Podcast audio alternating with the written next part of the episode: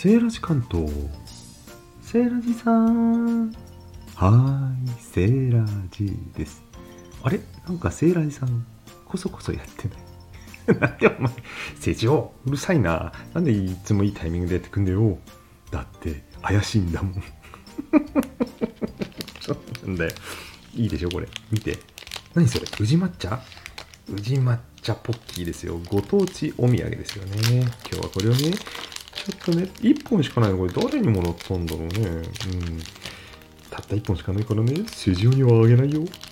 聖来さんそんなこと言ってくれたことないじゃん。だから知ってるよ。くれないの。うん。そうね。じゃあ今日はちょっとだけあげようか。無理しなくていい。1本しかないの食べたら一生根にもたれそう。あちょっと待って、話の途中でごめんね。びっくりしたことがびっくらポーン。どうしたの？セイラジさん。クリさん。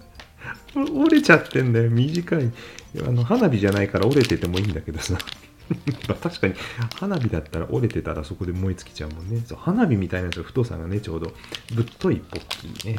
周りにね、コーティング。抹茶コーティング。いただきます。急に食べるね、セイラジさん。急に食べないと時間ないって言われちゃうからさ。いただきますね。んんん口に入れた瞬間、めっちゃ抹茶の香り。うん。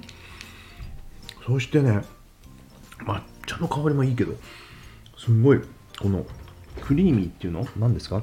うんと、ミルキーっていうの？うん。これよくできてますね。結構高級品なんじゃないですか、これ。もうちょっと食べるね。うん。うん。適度な柔らかいクラッカー感？クッキー感？よくわかんないけど。それもね、この周りのコーティングとぴったり合いますよ。試しにこのコーティングしてないところね、持つところ、餅の部分も味見しますね。この持ち手の部分味見しちゃうと、持つとこなくなっちゃうんですけどね。手がベトベトになって、マイクもパソコンもタブレットも、ん？違う？うん？スマホみんなベトベト。せいないさん、何子供みたいなことやってんの？だって、あいいか、後でこれペロンってペロンって舐めればいいんだね。ついたところって。ということで、話がだいぶそれましたが、今日はグリコポッキー宇治抹茶味をご紹介させていただきました。これお土産ですかね、京都のね。うん。ということで、えーこれもらったら私嬉しいです。ではまた、良い宇治抹茶日和を。バイバイ。